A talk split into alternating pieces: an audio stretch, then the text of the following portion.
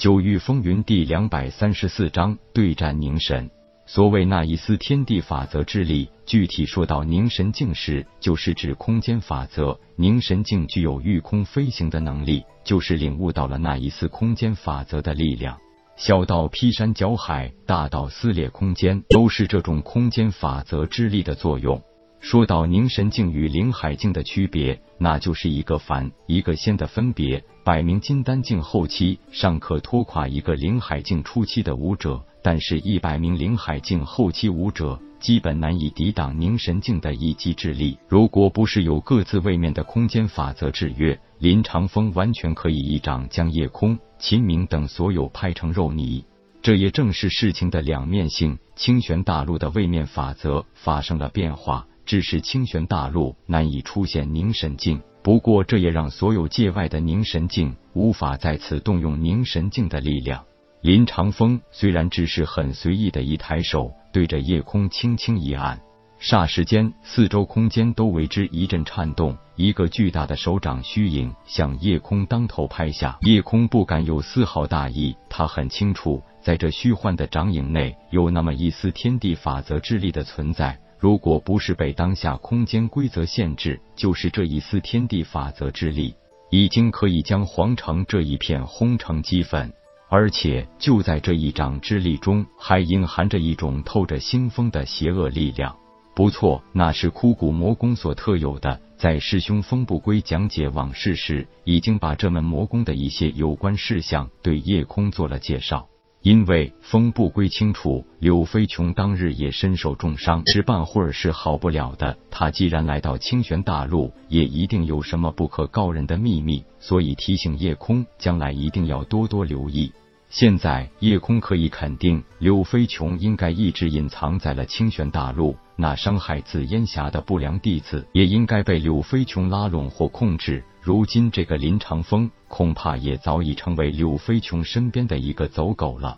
这只是叶空一瞬间在脑子里的想法。面对林长风的一击，任何的自信其实都是自找苦吃。当然，他的底气并不是来自自己灵海境后期巅峰的修为。而是来自九幽魔琴这件可以提升越阶战力的极品玄器。魔琴在注入灵气后，立即激发了强大的防御护罩，将夜空周身全部笼罩在内。轰隆一声巨响过后，周边一片狼藉，在巨大的波动下，很多东西都化成了飞灰。虽然有九幽魔琴的超强防御，夜空还是被那股足以移山填海的力量轰退了几丈远。虽然有一些气血翻滚，好在并没有被震伤，这让林长风看在眼里，惊在心上。虽然也早已知道叶空手里的九幽魔琴是一件极品玄器，但想不到他竟然已经可以如此运用自如了。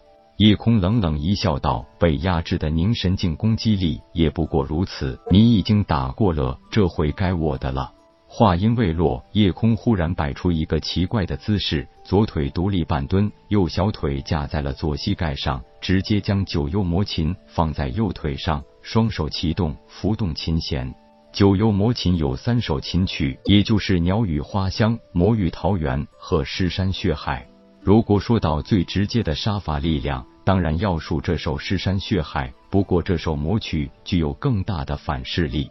当初从魔琴反馈来的信息，让夜空知道灵海境是九幽魔琴的最低使用修为，但是也只限于用于同阶修为的武者身上。如果想对付超过自己一个阶位的敌人，那就需要承受魔琴的反噬力。这是夜空第一次真正的弹奏尸山血海对敌，而且还是一个凝神境初期的强敌。就算知道事后会被魔琴反噬，但是夜空也没有半点犹豫。做什么事都需要代价，何况还是了结自己和林长风之间的恩怨。在很多自诩名门正派的武者眼中，九幽魔琴是属于魔修邪修一途，主要就是因为它的杀伤力太大，以音律制敌，并不是什么稀罕事。不过像尸山血海去这样剑走偏锋、毫不顾忌的一位杀戮方式。的确与大多数的音律制敌法门大相庭径。虽然正邪之争由来已久，神魔之分也历经久远，但是问天给夜空的建议就是管他什么正邪神魔，九幽魔琴不过是一件极品玄器而已。克敌制胜的曲子，也就是杀戮之气重了些。本身能有什么正邪神魔的区别呢？还不是要看使用的人。这一点叶空不再疑惑。就算当初的林长风以及林家还不是自诩名门正派，照样干出丧尽天良的勾当。就算他们修炼的本来属于什么正派法诀，可是人心是那么的邪恶，蕴含着无边杀气的音符，在琴弦的每一次跳动下，都会引起周边天地灵气的共鸣。整个尸山血海曲几乎就没有任何一个低沉的音节，全程都在激愤高亢的旋律下运行。随着每一个音符的攻击，林长风都要全力以赴，根本容不得半点马虎松懈。简直不敢相信，夜空对九幽魔琴的掌控简直就是如臂使指一般。虽然在清玄大陆上对九幽魔琴的传说并不甚清晰，但是在紫极域这个位面，对他几乎是闻名色变。如果不是自己背后那位高人提及，林长风也不会了解更多了关于魔琴的事情。九幽魔琴是一件极品玄器不假。历来都认为这是可以让使用者越级战斗的法宝，但很少有人知道，可以娴熟的弹奏魔琴富含魔曲，才是其最可怕的地方。林长风开始有些后悔，真的不应该让夜空成长到这个地步，但是没有后悔药可以吃。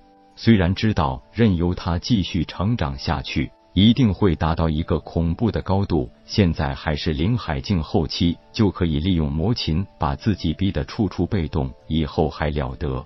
可是眼下自己被清玄大陆法则之力限制，根本不能完全发挥凝神境的威力。想尽快解决夜空并不容易。不过林长风也是一个心思细腻、聪明机智的俊杰，很快发现夜空其实也是在勉强施为。而且随时要抵抗魔琴反噬，